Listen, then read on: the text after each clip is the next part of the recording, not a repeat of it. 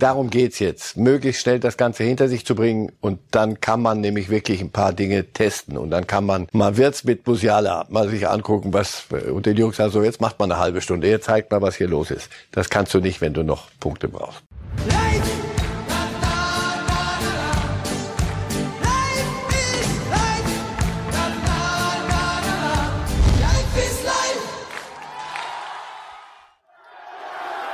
Riesenparty bei den Fans von Newcastle United. Sind die etwa nachträglich zum Premier League Meister erklärt worden? Nein, liebe Reifes Live-Fans, hier wird gefeiert, dass ein Investor aus Saudi-Arabien einsteigt und den Verein möglicherweise dahin führt, wo die Fans ihn gerne hätten, nämlich nach oben. Und damit herzlich willkommen bei Reif ist live mit Marcel Reif. Wunderschönen guten Morgen, Herr Reif. Guten Morgen. Ja, unglaubliche Bilder. Ein neuer Investor wird frenetisch begrüßt, wird frenetisch gefeiert. Hier in Deutschland hätte man Sorge, dass das Stadion möglicherweise abgerissen wird. Wie kann man das erklären, dass dieses Fußballland England, das ja auch immer gerne mit Romantik und Wurzeln des Fußballs zusammengebracht wird, ja dann auch so reagiert, wenn es heißt, Saudi-Arabien steigt mit dem Staatsfonds ein. Das ist ja auch politisch äh, eine sehr, sehr brisante Nachricht die Menschen in Newcastle sind ja nicht dümmer und unpolitischer und äh, weiß ich nicht und blinder für für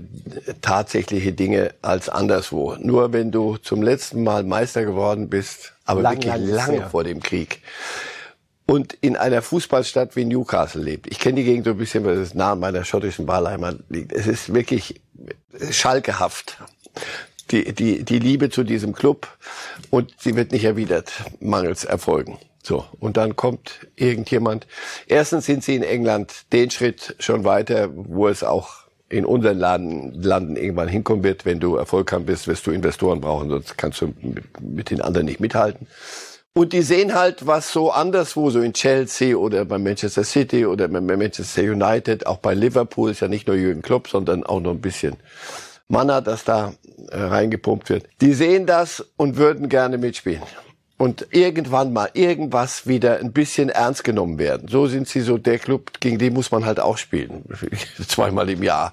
Und die Menschen dort nehmen halt das, was sie kriegen. Und wenn es aus Saudi-Arabien ist. Wenn man jetzt in Deutschland diese Diskussion führt, 50 plus 1, dann muss man nur wissen, es kann auch ein Land wie Saudi-Arabien mit seinem Geld, mit seinem teilweise schmutzigen Geld kommen. Sowas kann man dann auch nicht ausschließen. Das gehört dazu. Da würden Sie sagen, wenn man in Deutschland 50 plus 1 fallen lässt, dass man dann eine Regulatorik, die sich mit Menschenrechten oder Ähnlichem betrifft, möglicherweise tatsächlich zur Bedingung machen könnte? Oder gibt's da nur beide Extreme, die man auch erlauben muss? Klingt gut oder alles? Klingt gut, aber wo, wo setzt man dann die Nuancen? Wo setzt man die Grenzen? Ist Kuwait besser? Darf man aus Kuwait, Katar, wie ist, wie ist mit Katar? Sind die noch oder noch nicht ganz? Saudi-Arabien, oh, die sind ganz, ex oder die sind gerade noch zu extrem.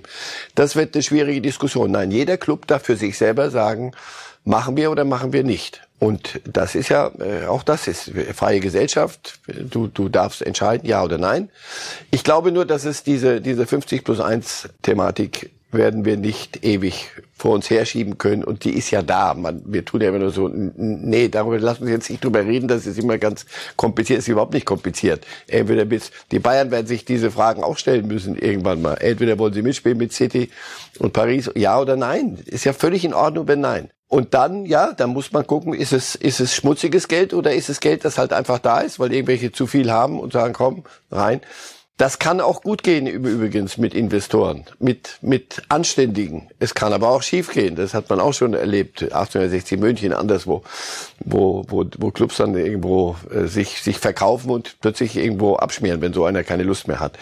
Aber nochmal, Chelsea, Liverpool, Chelsea ist nicht Champions League Sieger geworden, nur weil Thomas Tuchel einen fantastischen Job macht. Auch. Sondern wegen der Milliarden weil, von Abramovich, weil man in den machen lässt. geworden ja. sind. Wir werden das im Blick behalten, wie es bei Newcastle United weitergeht. Derzeit Vorletzter. Jetzt steigt also dort Saudi-Arabien ein, also nach Abu Dhabi und Katar also das äh, nächste Land, das da versucht, auch über den Fußball das eigene Image zu verbessern. Wir reden jetzt über unsere Nationalmannschaft, denn die ist aktiv. Heute schon gegen Rumänien und am Montag dann bei Nordmazedonien. Sie erinnern sich noch, war eine schändliche Niederlage, die Deutschland da im März kassiert hat, zu Hause gegen Nordmazedonien, damals noch mit Jogi Löw 1 zu 2 verloren. Um Sie so ein bisschen in Stimmung zu bringen, gucken wir einmal auf die Tabelle, damit wir uns einen Überblick verschaffen, wie sieht's denn eigentlich aktuell aus in unserer WM-Qualifikationsgruppe. Lässt man sich erstmal ganz gerne so anschauen. Deutschland vorne mit 15 Punkten, vier Punkte Vorsprung. Und wenn es also ideal läuft, dann könnten wir Anfang der Woche sogar schon vorzeitig qualifiziert sein. Nochmal der Hinweis, nur der Gruppenerste ist direkt bei der WM in Katar im November, Dezember 2022 dabei. Ja, was erwartet Hansi Flick? Was erwartet der Bundestrainer vom ersten Spiel heute in Hamburg gegen Rumänien?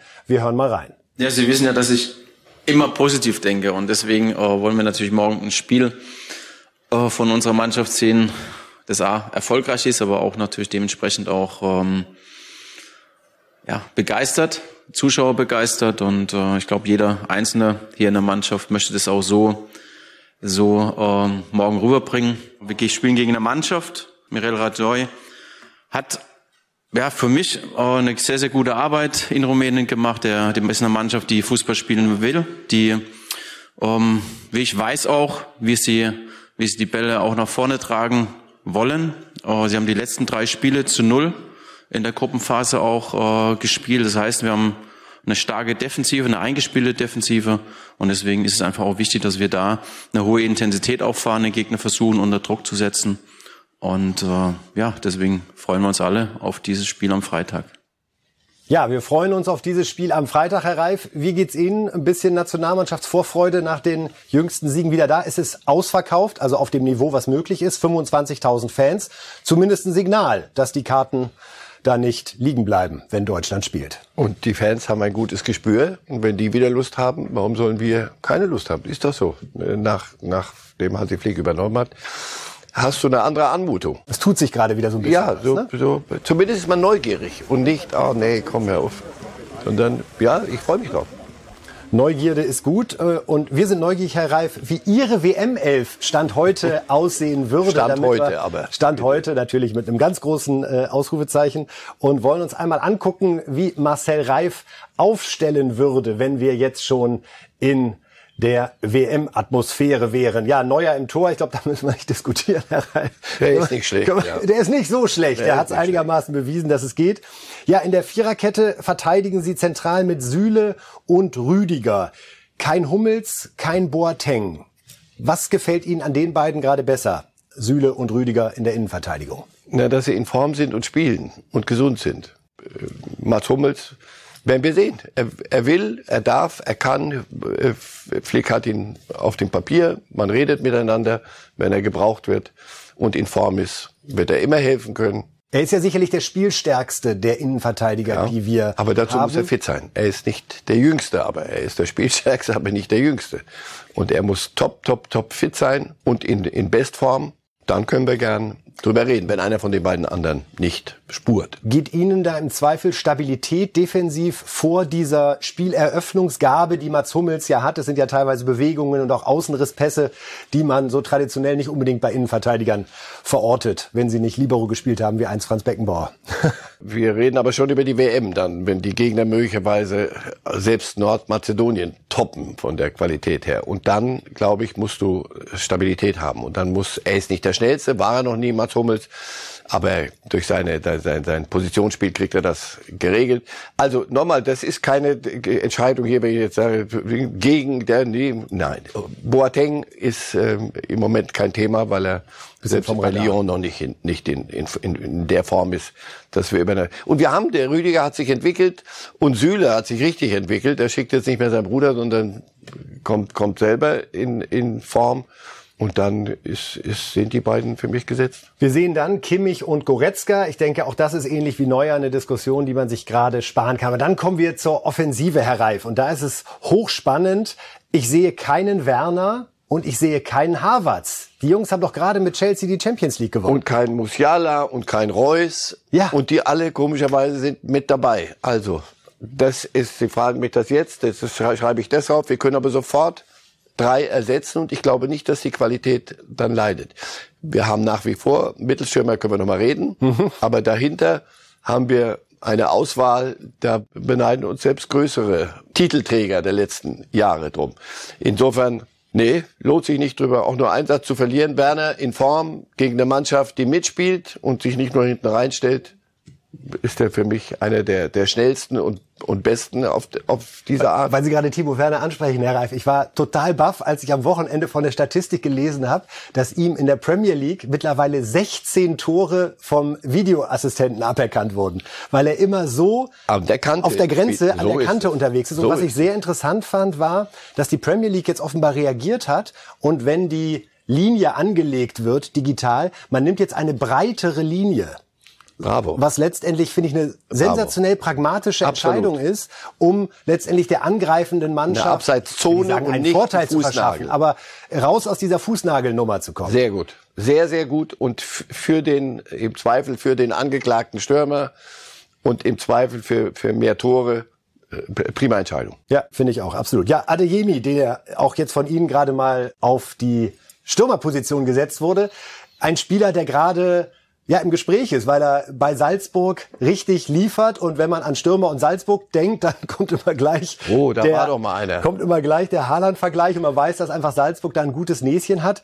Er ist von Unterhaching interessanterweise ja nach Salzburg gewechselt und auch die Bayern waren an ihm dran. Er sollte aber 3,5 Millionen kosten schon mit 16. Und das er war ja mal bei der Jugend und hat da ein bisschen Späßchen gemacht und das ist nicht gut angekommen bei den Ausbildern. Aber es zeigt schon, dass man bei denen wirklich auch mit 15, 16 schon gesehen hat, so. da wächst was, da ist was, das kann einer werden. Deswegen, äh, natürlich ist es ein Wechsel auf die Zukunft und im, im, im Moment sehe ich keinen besseren. Deswegen würde ich sagen, lass doch gucken, vielleicht entwickelt er sich bis dahin noch besser. Hat der, er spielt mehr bei Salzburg als Haaland bei Salzburg gespielt hat im Übrigen. Äh, der musste da noch ein bisschen warten bei Zehn bei Ligaspiele, acht Tore in dieser Saison, äh, ja. auch in der Champions League, zweimal hat getroffen. Tempo, hat Tiefe und ist ein Stürmer. Und aber nur 1,80 in Anführungszeichen. Also da, so, Sie wollen der neue Rubesch kommt da nicht. Eierlegende Wollmilchsau. Jetzt noch Rubesch kopfmäßig. Dann soll er an seinem Kopfballspiel äh, üben, noch ein bisschen und höher springen. Also, das, das ist sicher einer, über den, daran merken Sie doch, wir freuen uns über jeden, den man in die Verlosung nehmen kann, weil wir diese Mittelstürmer nicht haben oder diese Sturmspitzen nicht haben. Das ist einer, der, er, er kann's werden. Und äh, schön wär's, weil dann hätte man wieder mal was Konstantes. Glauben Sie, dass auch Hansi Flick die Offensive extrem formabhängig gestalten wird? Also dass er sich da vielleicht sogar bis oder sogar während des Turniers nicht festlegen wird nach dem Motto, so das sind meine, ich sag mal, drei Gesetzten und da muss schon was ganz Besonderes passieren, sondern dass er aufgrund dieser beneidenswerten Vielfalt über Würz haben wir neulich auch in einer unserer Sendungen viel gesprochen. Musiala, äh, Musiala, Reus, Sané, Gnabry, Müller, Adeyemi jetzt dass man sich zum einen auch ein bisschen am Gegner orientieren kann. Was ist jetzt das Richtige? Werner. Genießt ja manchmal so einen schlechten Ruf, dass man sagt, man darf nicht nach dem Gegner gucken, sondern eigenes Ding durchziehen.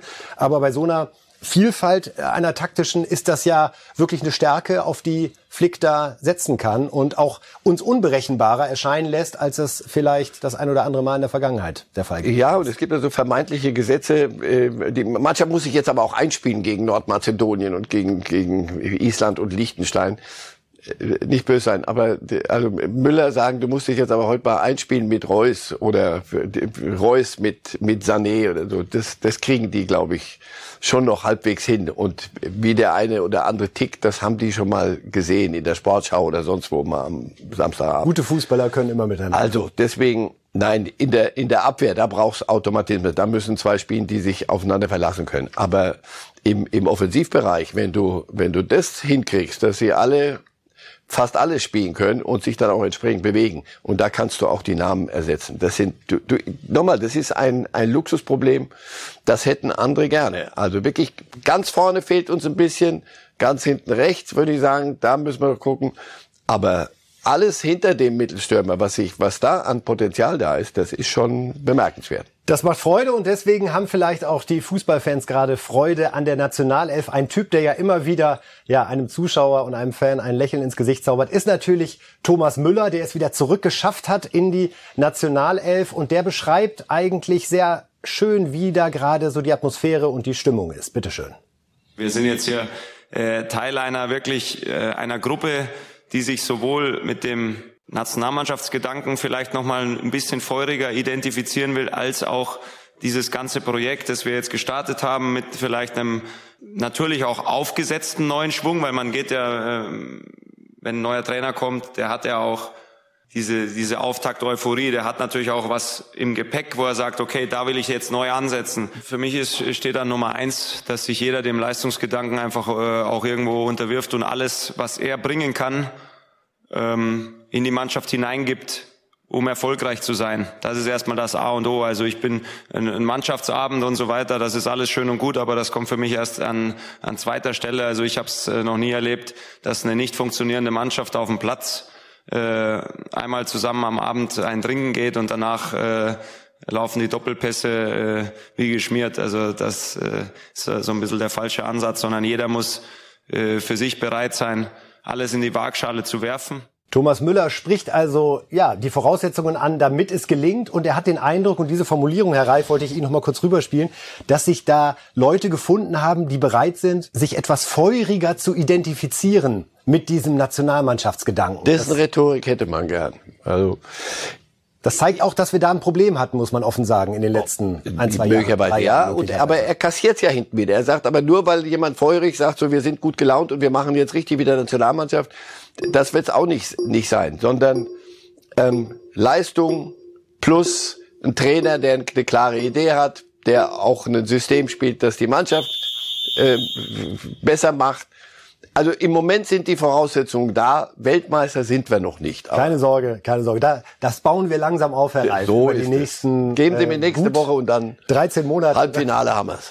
Alles klar, im Frühjahr sind wir dann im Finale und dann im Herbst 2022 bringen wir uns langsam in Finalstimmung, bevor es dann Ende November in Katar losgeht. Ja, äh, wir haben ein Foto mitgebracht, sowohl für Sie, liebe Zuschauer, aber auch für Sie, Herr Reif, können wir einmal drauf gucken. Ein Pokal und die große Frage, was ist das denn für ein Ding? Haben Sie ihn schon mal gesehen, Herr Ralf? Also da rechts jetzt äh, farblich unterlegt Nations League steht, will ich mal davon ausgehen, dass es der Pokal ist, der jetzt ausgespielt wird in einem Finale.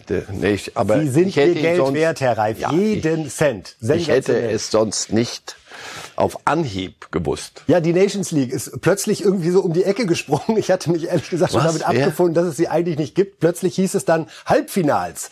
Und man muss eines sagen, bei aller Schimpf und Schande, die wir, finde ich auch zu Recht, über diesen noch einen Wettbewerb ausgekippt haben, das war richtig guter Fußball. Ja? Italien gegen Spanien, 2 zu 1 Sieg der Spanier, die erste Niederlage für Italien nach 37 Spielen. Ja. Weltrekord also gestoppt an der Stelle.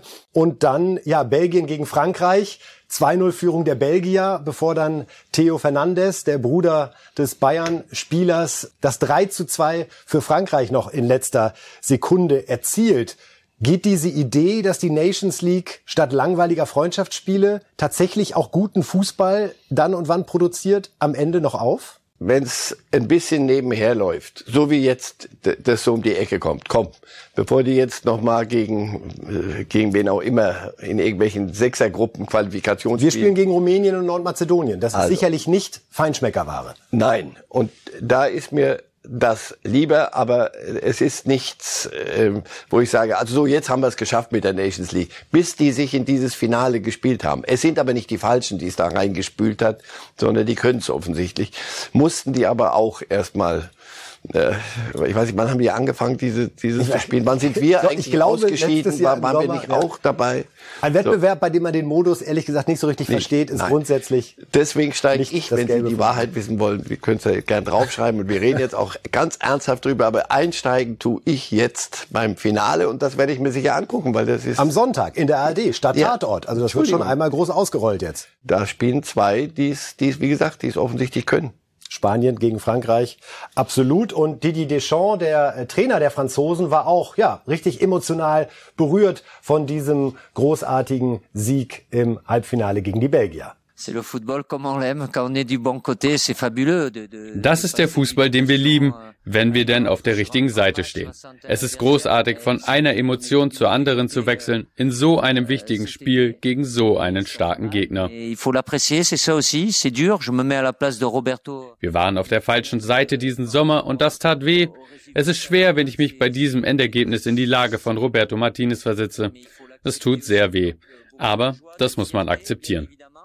Ja, Deschamps fasst es zusammen. Das ist der Fußball, den wir lieben, wenn man auf der richtigen Seite steht. In dem Fall, wenn man ein Franzose ist und am Ende mit 3 zu 2 die Belgier schlägt. Also das Finale um die Nations League dann am Sonntag zwischen Frankreich und Spanien. Thomas Müller übrigens war ganz überrascht, dass er im kommenden Sommer viermal Nations League spielen soll. Er hatte eigentlich mit einem freien Sommermonat gerechnet. Also auch die Spieler müssen da noch ein bisschen nacharbeiten. So, aber das ist genau der Punkt. Also jetzt über das Finale freuen wir uns, aber es ist ein Wettbewerb, der besser am, am Strand ausgespielt würde dann für manchen, der eine lange Saison hinter sich hat. Das ist der Preis. Insofern ist es dann wieder zweischneidig.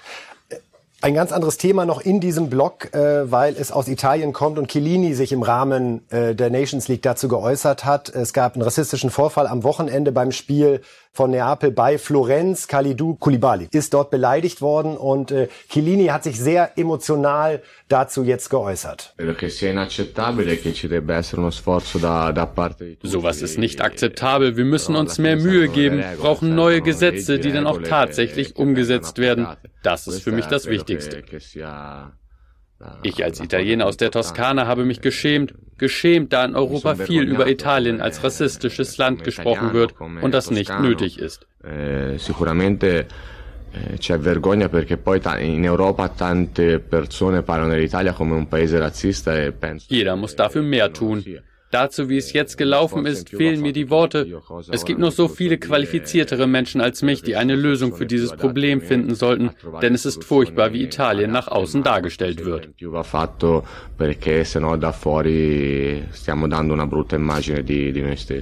Also Kilini sichtlich berührt, nachdem Kulibali äh, beleidigt wurde, rassistisch, Herr Reif. Chiellini sagt, es muss Menschen geben, die dagegen vorgehen. Letztendlich ist es doch aber genau richtig, wie er es macht. Sind es nicht die Fußballstars, die aufstehen müssen und die das anprangern müssen, weil sie möglicherweise eher die Menschen im Stadion erreichen, als wenn es jetzt in Verbände oder in die Politik geschoben wird. Absolut. Also erstens ist er ein großartiger Kapitän und das, das macht ihn ja aus. Ich bin, mir müssen Sie Chiellini nicht verkaufen. Ich bin einer der seiner größten Fans. Unter anderem, weil er sich so äußert. Äh, und jetzt braucht es die zweite Seite. Er äußert sich so und derjenige, der da beleidigt hat, den musst du dir schnappen. Union hat das hier ordentlich hingekriegt, wie ich finde. Mal sehen, was am Ende bei rumkommt. Ja, wenn jemand, das ist ein freies Land, Menschen können sich bewegen, Menschen können schreien, Menschen können Dinge tun, aber sie müssen wissen, wenn sie etwas tun, was so inakzeptabel ist, werden sie zur Rechenschaft gezogen. Und ich finde es prima, dass Chiellini das ganze Land aufruft und man, ihm hören sie zu. Er ist Juventus, aber dem hören also auch in Mailand und in Rom zu. Das ist ein ganz großer, ganz großer Typ. Spätestens seit dem EM-Titel. Wenn Sie ihm jetzt eben zugehört haben, wissen Sie, warum der so ist. Ja, wir reden jetzt über ausnahmsweise mal Real Madrid, Paris Saint-Germain und Mbappé. Denn es gab wirklich Entwicklungen in dieser Woche, die da für neuen Wirbel gesorgt haben. Auslöser Realpräsident Perez. Wir äh, schauen uns mal die erste Aussage von ihm an, mit dem er, äh, mit der er in dieser Woche erstmal das Ding angestochen hat. Im Januar werden wir Neuigkeiten zu Mbappé haben. Ich hoffe, dass wir es bis zum 1. Januar geregelt haben, Herr Reif. Hat Perez mal so rausgehauen und hat dazu geführt, dass plötzlich viele dachten, der wechselt schon im Januar in der Winterpause zu uns und kann schon in der Rückrunde für Real zaubern. Also ungewöhnliche Aussage an der Stelle, die man durchaus so interpretieren kann. Dann Aussage Nummer zwei von Perez. Dann hat er versucht, zurückzurudern ich finde, es ist ihm nicht ganz gelungen. Er sagt, meine Worte wurden falsch interpretiert. Was ich gesagt habe, ist, dass ich bis zum nächsten Jahr warten muss, um Nachrichten zu verkünden. Dies geschieht stets mit Respekt vor PSG, mit denen wir gute Beziehungen haben. Wenn man sich das alles anhört, dann ist doch alles klar.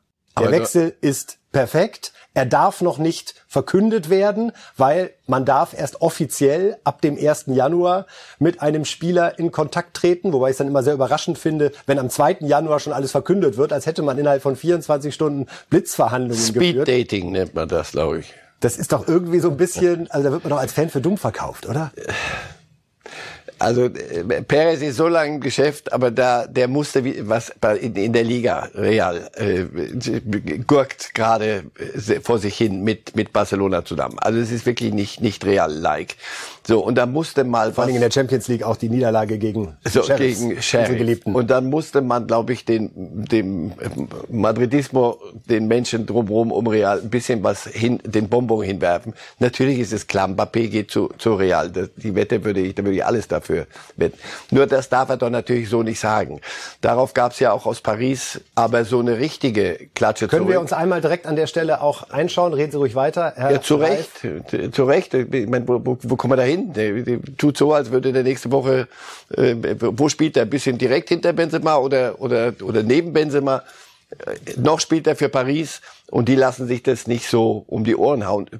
Vor allem, weil Paris und Real ziehen anderswo so, das hat Leonardo gesagt. Hier sehen wir nochmal Leonardo. Sportdirektor, ja. Das ist ein Mangel an Respekt, den wir nicht tolerieren können. Sie sprechen über Kilian, als wäre er bereits einer von Ihnen. Richtig. Völ völlig. ist er wahrscheinlich auch schon. Ja, und es geht dann auch nicht nur um Mbappé, sondern es geht auch Real und Paris sind die, die an der Super League immer noch ähm, arbeiten und das werden sie auch irgendwann hinkriegen.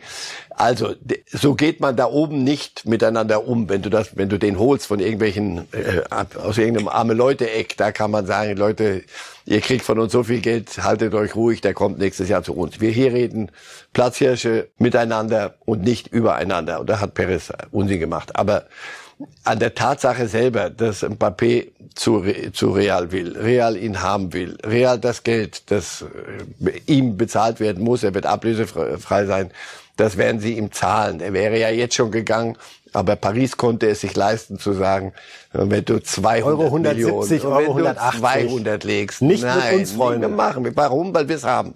So. Das ist so ein bisschen die Fans. Die Fans in Paris werden traurig sein und werden schimpfen und in, bei Real werden sie sagen, so jetzt endlich können wir, können wir wieder Fußball spielen. Und verlieren nicht gegen Sheriff Tiraspol. Weil Sie sagten, dass Perez so ein bisschen Bedarf hatte, äh, Beifall einzuheimsen bei Real. Das ist dann bei Leonardo aber der gleiche Effekt, dass der dann auch so den Instinkt hat, ich muss jetzt auch den Paris-Fans signalisieren, dass wir uns von Real nichts bieten lassen. Das ist mittlerweile Augenhöhe. So geht so. man nicht miteinander um. Korrekt. Und, Und hält er da wirklich noch die Hoffnung hoch, zu sagen, vielleicht finden wir noch eine Lösung, dass wir mit Mbappé verlängern? So wie Dortmund ja auch zumindest versucht, den Eindruck zu erwecken, dass bei Haaland noch nicht alles verloren ist. Muss man das machen als Manager eines Vereins, auch wenn man es vielleicht schon Ja, weil die Fans da in der, auf der Südtribüne und die weiß nicht, wie sie in Paris heißt, aber auf der Tribüne ja nicht mit Verstand an die Sache rangehen, sondern mit dem Herzen. Und die lassen was sich ja gern, ja natürlich, so soll es ja auch sein. Und die lassen sich gern ein bisschen was erzählen. Und die Mutter von, von Mbappé, wir haben so ein paar Zitate, die hat gesagt, das ist noch nicht ganz sicher. Bei Kilian ändert sich das täglich, ob er, ob er dahin will oder nicht. Ja, das ist das. Es geht noch um ein, zwei Zahlen, die man vielleicht noch etwas. Das ist Teil des, nach oben des, des Spiels. Also da muss man, glaube ich, sagen, die Geschäfte werden da oben gemacht und so ein Spieler ist beraten und der weiß, was er tut. Und Real ist ja nun nicht so, dass er jetzt ins Bergwerk einfahren muss, plötzlich aus der, aus dem Pariser Paradies. Insofern, ja, die Dinge sind einerseits klar, das wissen wir rational, aber du musst das Herz und Empfindlichkeiten auch bedienen und deswegen liefern Sie uns diese Zitate. Aber an der also, Sache wird sich ändern. Wir sind uns sicher, liebe Fußballfans, dass in Madrid angestoßen wird an Silvester auf einen neuen Superstar, der dann im Sommer 22 wechselt, Mbappé. Und weiter geht's mit dem Hertha-Zoff, den wir diese Woche hatten. Ja, zwischen Kevin Prinz Boateng und Trainer Paul Dardai ging es in dieser Woche ordentlich zur Sache. Herr Reif, äh, es war so eine Situation beim Training, ja, dass Paul Dardai war als Schiedsrichter unterwegs, wie wir das so, wie das Trainer auch ganz gerne machen, glaube ich, um so Reize zu setzen und zwischendurch auch mal Spieler zu provozieren. Nicht zu pfeifen. Genau, einfach bewusst laufen zu lassen oder dann mal sehr kleinlich, um so ein Gefühl schon mal fürs Wochenende zu geben. Aber das ist ja so eine ganz gute Möglichkeit, da den Reiz zu setzen. Und Boateng ist dann richtig an die Decke gegangen. Ist Ihr Gefühl, dass bei Boateng wirklich gerade die Zündschnur kürzer geworden ist, weil es bei Hertha bislang nicht so läuft? Oder hat da einer so ganz berechnend gesagt, ich mache hier mal ein bisschen Rabatz beim Training? Oh, nee, bei ihm glaube ich ist die Zündschnur kürzer, auch ob der des eigenen Standings. Er ist mit mit einer anderen Vorstellung zu Hertha gekommen und hat noch nicht so geliefert oder liefern können. Kann er es irgendwann mal? Ich weiß es nicht. Das ist das eine. Und zweitens, da wir machen daraus ein Eklat. Ja, das war auch laut, wie ich gelesen habe. Aber auf der anderen Seite, Dada wird nicht der unglücklichste Mensch sein, wenn ein bisschen was passiert, wenn, wenn so einer, wenn da jetzt ein 17-Jähriger, der mal mittrainieren darf, da hätte ich auch gesagt, so jetzt gibt's aber mal was hinter die Öhrchen, nehme ich mal an nicht körperlich, nicht, dass wir schon wieder eine Diskussion kriegen, sondern nur verbal. Aber so ein Boateng, ja, und das, was er gesagt hat, wenn ich das richtig nachgelesen habe, wenn, ich soll hier nichts sagen, du pfeifst nicht, ich sag nichts und so, so, wenn wir dann nie was sagen auf dem Platz, dann pfeifen die alle immer gegen uns. Da wird viel zusammengeschmissen, aber es zeigt, so einer ist mit, mit dem Herzen dabei und ist nicht nur mit sich selber beschäftigt, auch wenn vielleicht seine Zündschnur aus der eigenen Situation heraus kürzer ist. Aber es ist immer gut, wenn wenn so ein bisschen, das kannst du nicht ständig machen. Also wenn der jeden Pfiff oder nicht Pfiff, dann bist, wird so ein Trainer ja auch verrückt und der Rest der Mannschaft sagt, wo sind wir hier?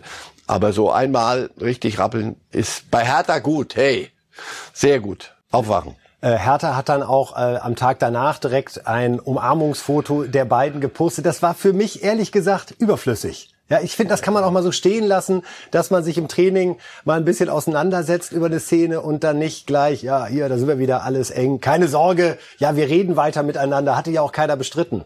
Herr Kollege, ihr habt schön gemacht, Eklat bei Hertha und da kommt sofort der Reflex. Moment, Moment, Moment. Müssen wir abräumen. Da müssen wir was machen, ganz schnell. Weil sonst die Fans was in den falschen Hals kriegen. Die Fans äh, spüren das, äh, glaube ich, gut genug. Ja, so, so ein da denke ich auch, ach komm, lass, doch, lass gut sein, das mit dem Foto. Nur dieses Foto lügt aber auch nicht völlig. Also ich glaube nicht, dass zwischen, zwischen Dada und Boateng jetzt irgendetwas äh, zerstört ist an Männerfreundschaft, die es vielleicht gar nicht gibt. Was war Ihr erster Gedanke, als Hertha bekannt gab überhaupt, dass Kevin Prinz Boateng zur Hertha kommt. Viele hatten ja auf den Bruder gehofft, kann man ja so offen sagen, dass Jerome äh, nochmal Herthas Abwehr möglicherweise Stabilität geben könnte. Hat diese Verpflichtung Boateng, Kevin Prinz in dem Fall, für Sie im ersten Moment Sinn ergeben in dem Gesamtkonstrukt Führungspersönlichkeit? Ähm, und wissen Sie was? Wir gucken uns jetzt einfach, weil es so schön war, gucken wir uns jetzt noch einmal an, wie es beim Training gekracht hat zwischen Dardai Na, und Boateng, bevor wir hier. Vielleicht entdecken wir jetzt was. Ach so, bei Fehlentscheid diskutieren wir nicht. Nee? Nein? Lassen wir alles zu. Lassen wir alles zu. Bei Krisenclub Hertha BSC liegen die Nerven komplett blank. Im Training fetzte sich Neuzugang und Starspieler Kevin Prinz Boateng mit Trainer Paul Dardai. Boateng war mit Dardais Schiedsrichterleistung nicht einverstanden, was er ihm lautstark mitteilte.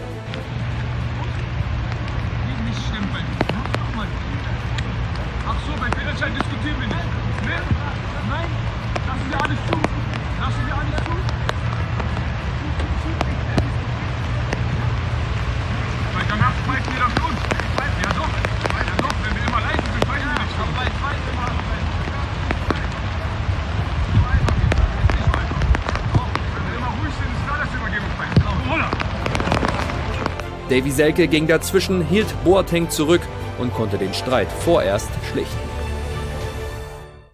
Ja, soweit die Auseinandersetzung von Dardai und Boateng. Die Tonqualität bitten wir zu entschuldigen. Das ist halt einfach ein Dokument, was da mit dem Handy aufgenommen wurde und zeigt, wie die beiden sich gestritten haben. Ja, aber es hat schon im Boateng hat's gebrodelt, ne? Das hat man schon gemerkt. Der war einfach genervt. Ja, und ich, ich weiß nicht, wie das dieses Trainingsspiel insgesamt gelaufen ist. Und nochmal, Sie haben mich vorher gefragt, was habe ich gedacht, als er kam? Ich dachte, na hoffentlich geht das gut keine Spielpraxis, immer wieder gewechselt, immer wieder was gesucht in den letzten Jahren, der, in dieser Zeit auch nicht jünger geworden. Ja, und, und es gibt genug Leute, die sagen, siehst du, all diese Bedenken haben sich bewahrheitet. Und vielleicht passt das auch jetzt nicht. Vielleicht ist, ist die Aufgabe, aus diesem Kader eine Mannschaft zu machen, die die Big City Club sein kann.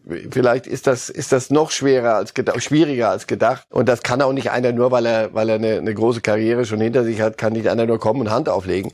Und er selber merkt auch, es ist körperlich es ist Bundesliga. Das Versöhnungsfoto können wir uns noch einmal der Vollständigkeit Bitte, ja, halber ruhig schlafen an der Stelle. Liebe Da. Herr, alles halb so schlimm. Daumen hoch, der darf nicht fehlen. Also, Dardai und Boateng Seite an Seite in der Krise. Es geht jetzt nach Frankfurt und dann gegen Gladbach und ja, dann sehen wir, wohin der Weg der Hertha läuft. Unsere äh, geschätzten Kollegen von äh, transfermarkt.de haben sich äh, wieder mit den Marktwerten beschäftigt und ein erstes Update geliefert mit äh, extremen Veränderungen, wo wir hier mal exemplarisch einige für Sie zusammengeführt haben. Ja, Erling Haaland ist der, der hier natürlich auch auftaucht. Der wird jetzt schon mit 20 Millionen höher taxiert nach den ersten drei äh, Monaten dieser Saison von 130 auf 150 hoch um 15 Prozent. Herr Reif, es ist eine Spielerei, aber es ist eine mit Substanz. Äh, würden Sie sagen, dieser Zuwachs 15 Prozent gibt in etwa wieder, was auch so die Erwartungen auf dem Transfermarkt nach diesem furiosen Start in die Saison bis zu seiner Verletzung, was die so abgebildet haben? Die Dortmunder sagen, vielleicht können wir ihn ja doch halten. Und dann sagen wir bei 155 Millionen nein. Und nein, das ist aber doch ein Hinweis ungefähr, wo es, hingehen wird. Und das ist noch nicht das, das Ende. Er wird nach Mbappé der spannendste Spieler nächsten, nächsten Sommer sein im, auf dem Transfermarkt. Die Dortmunder haben jetzt entschieden, dass er seine Verletzung auskurieren darf unter etwas anderen klimatischen Bedingungen. Es ging über Malaga nach Marbella. Hier sehen wir ein Foto aus dem Flugzeug. Wie kommt das eigentlich bei Mannschaftskameraden an? Glauben Sie, bei so einem Star sagen alle, und wenn er zum Mond fliegt und es hilft uns, dass er spielen kann, soll er alles machen? Oder gibt's da auch so die Gefahr, dass es sich so ein bisschen anfängt, ja, ein bisschen anfängt zu knirschen. Mensch, jetzt darf der schon wieder dahin. Jetzt hier sehen wir ihn in der, im Hintergrund beim äh, Joggen. Aber Ist nicht da am eine Strand Gefahr auf drin? der Liege. Jetzt, Nicht wenn er jetzt in seinen, Zumindest kein Bildmaterial, was uns so, da und erreicht mit hat. den Klamotten, die er dann hin und wieder im Sommer trägt, jung genug, der darf alles. Also, Müsste Ihnen ja gefallen. Sie sind ja auch durchaus für extrovertierte Mode aber zu haben. aber da bin ich dann doch schon äh, ein Stückchen be- Der Schlafanzug ist es nicht. Aber jetzt, jetzt im Ernst. Die, die Kollegen wissen doch, wie er ist. Die wissen doch, dass der nicht sagt, Mensch, Hauptsache ich muss hier nicht trainieren oder nichts, sondern äh, der- der will morgen wieder spielen. Der wird viel früher spielen wollen, als, als Marco Rose ihn lassen will und darf eigentlich, weil er ist viel zu ehrgeizig. Also und dann geht's ja auch darum, wie gehe ich mit anderen um. Wenn ein anderer Spieler ähn, ähnlich äh, rekonvaleszieren möchte, dann, wenn es dann heißt, du nicht, aber der ja, nein. Nur und und dann haben wir wieder Haaland auch noch, die, glaube ich, in Dortmund, wie gesagt, wenn der auf dem Mond, wenn er sagen würde, da ist es für mich richtig Schwerelosigkeit, Leute. Ja, dann selbstverständlich. Mach, mach das, weil sie wissen, er kommt zurück und will, will noch besser sein, als er vorher war. Also der legt sich nicht irgendwo in die Sonne, dazu ist er viel zu professionell. Sein Training hat er übrigens gemacht und dabei getragen ein Trikot von Boca. Boca Juniors, dem großen argentinischen Verein. Hier sehen wir es, der Verein von Diego Maradona. Eine Sensation, aber Da wird er nicht hingehen. das Eine versteckte Geld, Botschaft. So viel, wenn die nicht selber drucken, das Geld, dann wird er nicht da hingehen. Aber das, das Boca Juniors ist, ich weiß nicht, für jeden Fußballfan hat das, hat das so einen Klang und Klingt einfach nach gutem ja, ist ein Fußball. schönes Trikot äh, mit dem, mit dem. Wenn wir uns äh, nochmal die Marktwerte anschauen, auch ein Dortmunder, der sogar prozentual noch stärker äh, zugelegt hat, äh, Jude Bellingham von 55 auf 70 Millionen hoch in den letzten drei Monaten, ein Plus von 27,3 Prozent. Bei dem vergesse ich immer, dass der erst 18 ist. weil er von Monat zu Monat äh, dazulernt und besser wird. Und deswegen steigt der Marktwert. Und auch der ist noch lang nicht da. Der wird zu halten sein im Sommer, oder? Da sitzt Dortmund am längeren Hebel, da gibt's keine Ausstiegsklausel. Naja, der spielt in der Nationalmannschaft in England äh, und gar nicht mal so schlecht. Er hat richtig gut, gut, zuletzt richtig gut gespielt. Einmal Newcastle nicht. hat jetzt Geld, Ja, falls so. sie die Klasse überhaupt halten. Nein, nach Newcastle wird er nicht gehen, aber der, es gibt den einen oder anderen Club, der reizvoll sein könnte. Und da, auch da wird Dortmund entscheiden müssen, äh, machen wir es wie Paris und sagen, nein, das, wir akzeptieren das nicht, der bleibt bei uns. Oder wird man sagen, du, es ist wie immer, wir bilden, Dortmund kann stolz sein. Die ersten zwei äh, bei ihnen so viel besser geworden und so viel mehr, nur weil sie mehr wert sind, müssen ja nicht besser sein. Doch, auch noch besser geworden. Oder das eine ergibt das andere. Insofern, Dortmund kann man nur gratulieren, aber das ist der, der Preis. Das ist, du, die machen sich verdächtig, solche Typen, und werden besser, werden teurer. Das schreckt aber Leute mit Geld nicht ab. Wenn die teurer sind, sind sie auch besser. Und so ein Bellingham kann dir weiterhelfen. Absolut, nicht nur der, auch Florian Wirz, derzeit laut Transfermarkt.de eigentlich die heißeste Aktie unter den Topspielern, wenn man sich die Entwicklung anguckt, von 45 Millionen auf 65 Millionen, ein Plus von 44 Prozent. In neun Tagen übrigens ja das große Topspiel gegen die Bayern. Da wird man mal sehen, wie er auch auf Augenhöhe mit den Herrschaften da zurechtkommt. Ist das was, worauf Sie sich besonders freuen? Wird's ja. gegen Kimmich, gegen Goretzka, gegen Müller, das am Sonntag in einer Woche dann zu sehen? Ja, weil es ja kein endgültiges Urteil über Wert sein wird, aber das, was er... Ein Fingerzeig möglicherweise. Ja. Ein kurzfristiger. Er, ja, und dass der, dass der so schnell steigt, der kommt ja aus, aus, aus dem Nichts. Fahren Sie mal in Köln nach. Die wussten gar nicht, dass er, dass er irgendwas mal... So, und er ist Teil einer, einer Mannschaft, die funktioniert, Leverkusen gerade, und ähm, kann da äh, mit anderen äh, groß werden. Nicht alle gucken wie bei, bei Dortmund Haaland, sondern der kann und darf und das macht er wunderbar. Insofern ja, das ist einer, den wir haben wir doch vorhin in der Nationalmannschaft gesprochen. Ja, wieder einer. Der hatte es noch nicht in ihre WMF geschafft, aber wir behalten das im Blick. Wir wollen auch mal sehen, wer im Wert ein bisschen was verloren hat, Herr Reif. Äh, Kingsley Coman, der Bayern. Wegen Stürmer. Verletzungen. Na, ja natürlich gerade Verletzungen, aber ähm, trotzdem grundsätzlich ist mein Eindruck schon, dass er auch trotz dieser Heldengeschichte des Champions League Finals 2020 so richtig in die Bayern Herzen ist er irgendwie nicht reingekommen. Das war damals, äh, finde ich, für Robben in der Wahrnehmung, als er 2013 das Finale für Bayern entschieden hat. Das war mehr so eine Explosion und ein gegenseitiges Umarmen. Koman und Bayern wirkt für mich immer noch so ein bisschen technisch in der, in der Beziehung. Na, medizinisch vor allem. dauernd, der hat dauernd irgendwas. Und dann immer, wenn du denkst, so jetzt, hey, dann hat er so 15 Minuten, da denkst du so, jetzt, da guck mal. Da, und dann ist, ist wieder irgendwas. Äh, Robben war ja auch verletzungsanfällig. Ne? Ja, Robben war ja auch verletzungsanfällig, aber irgendwann hat sich stabilisiert. Und das wird's bei ihm brauchen. Der, der hat das Tempo und äh, Spieler mit dem Tempo belasten natürlich auch ihren Apparat entsprechend. Insofern, man würde ihm wirklich mal wünschen, dass er mal am Stück sich auch in Form spielen kann. Der muss ja jedes Mal wieder neu ansetzen. Selbst einer mit einem solchen Talent, wenn wieder eine Verletzung war, musst du sich wieder ranarbeiten und dann wieder so. Und deswegen, ich, du wirst immer noch nicht schlau draus. Mhm. Was, manchmal sieht man, was er könnte. Ich glaube auch nicht, dass er verlängern wird. Das ist möglicherweise großer Transfer im Sommer, wenn Bayern dann ein Jahr vor Vertragsende verkauft. Irgendwie ist da, liegt das so ein bisschen in der Luft, aber wir werden sehen, wie es da weitergeht. Äh, ganz positive Entwicklung nimmt natürlich Musiala ja, von 38 auf 50 Millionen plus 31 Prozent. Äh, einfach ein Fußballer, der da gerade seinen Lauf hat. Mein Lieblingsspieler, und über den würde ich gerne noch kurz mit Ihnen sprechen, Herr Reif, spielt aber gerade bei Bayer Leverkusen, Diaby.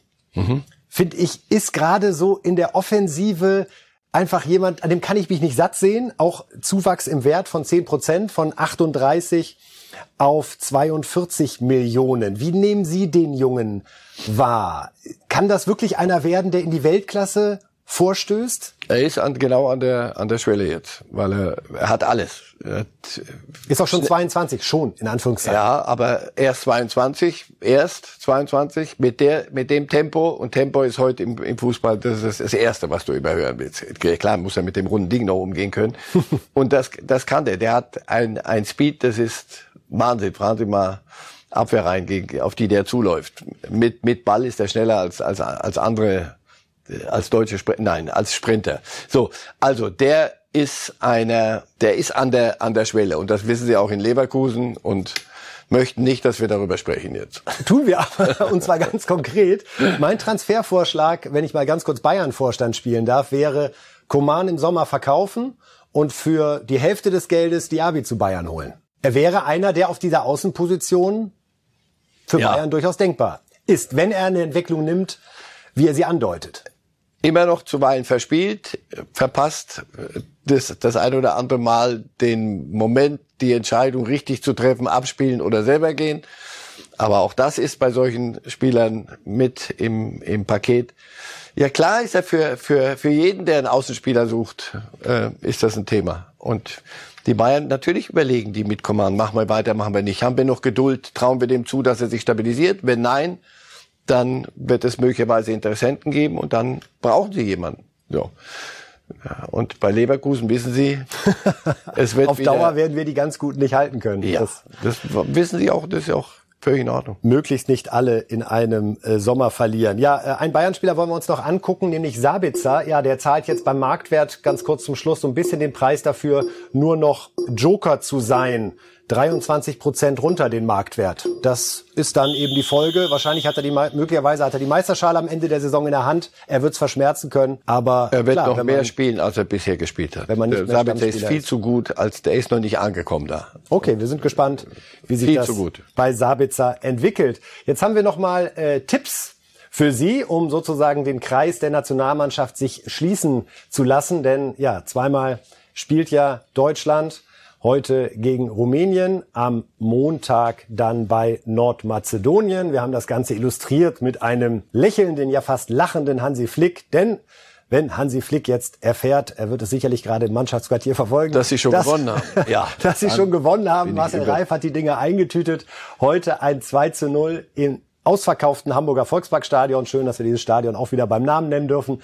Und dann am Montag ein 3 zu 0 bei Nordmazedonien. Also die Revanche für die Schmach Mach von Köln. gelingt damals die 1 zu 2 Niederlage. Ob wir dann tatsächlich schon vorzeitig qualifiziert sind für die WM, hängt ein bisschen von den anderen. Wäre aber gut. Wär, darum geht's jetzt. Möglichst schnell das Ganze hinter sich zu bringen und dann kann man nämlich wirklich ein paar Dinge testen und dann kann man mal wird's mit Musiala mal sich angucken, was und den Jungs also jetzt macht man eine halbe Stunde, jetzt zeigt mal, was hier los ist. Das kannst du nicht, wenn du noch Punkte brauchst. Insofern. Aber ich bin da guter Hoffnung, dass es gerade noch so klappt. Und zweimal zu null, ohne sie jetzt zu sehr auf die Tipps festzunageln.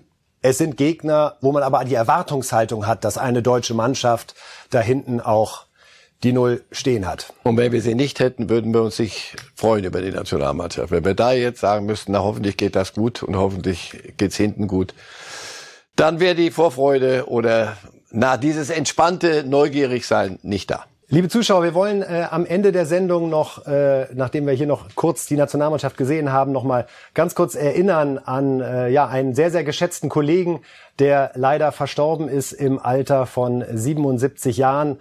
Äh, Rainer Holtschuh, langjähriger Chefredakteur und Herausgeber des Kicker, war zwischenzeitlich auch Pressechef beim DFB. Leider verstorben in dieser Woche mit 77 Jahren. Herr Reif, ein, ein sehr angenehmer Kollege und Mensch, der viel für den Sportjournalismus in Deutschland getan hat, als Gesicht des Kicker, als Stimme des Kicker. Ja, wir haben zusammen in, in vielen Hallen gegeneinander, miteinander gekickt und ich habe ihn kennengelernt, habe ich ihn damals als Pressechef von Franz Beckenbauer. Und das war nicht einfach für einen Pressechef damals mit Franz Beckenbauer in Mexiko. Da wohnten wir doch zusammen mit, mit im selben Hotel wie die Nationalmannschaft. Unglaublich. Das ist der Albtraum heute alle. Nein, Rainer Holtschuh war ein, ein prima Typ. Ein, einer wirklich der Journalist war, der aber auch den Fußball wirklich geliebt hat. Das war Fußball, mit dem konntest du dich sofort nach Hallo und dann konnte man sich austauschen.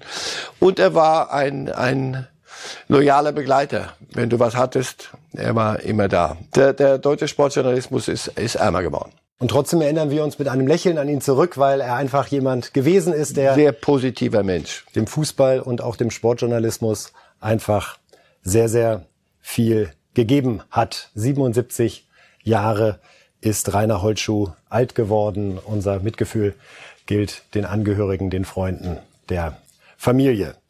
Ja, wir, Herr Reif, sind an dieser Stelle wieder da, um über Fußball zu sprechen. Raten Sie wann?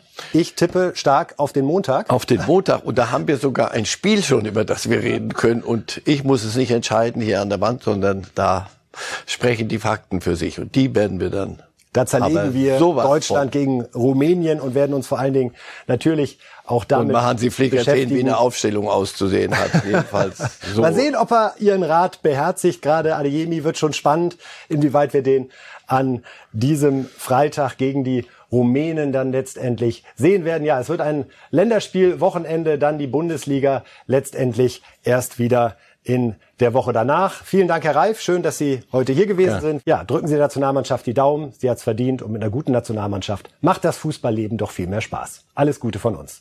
Life.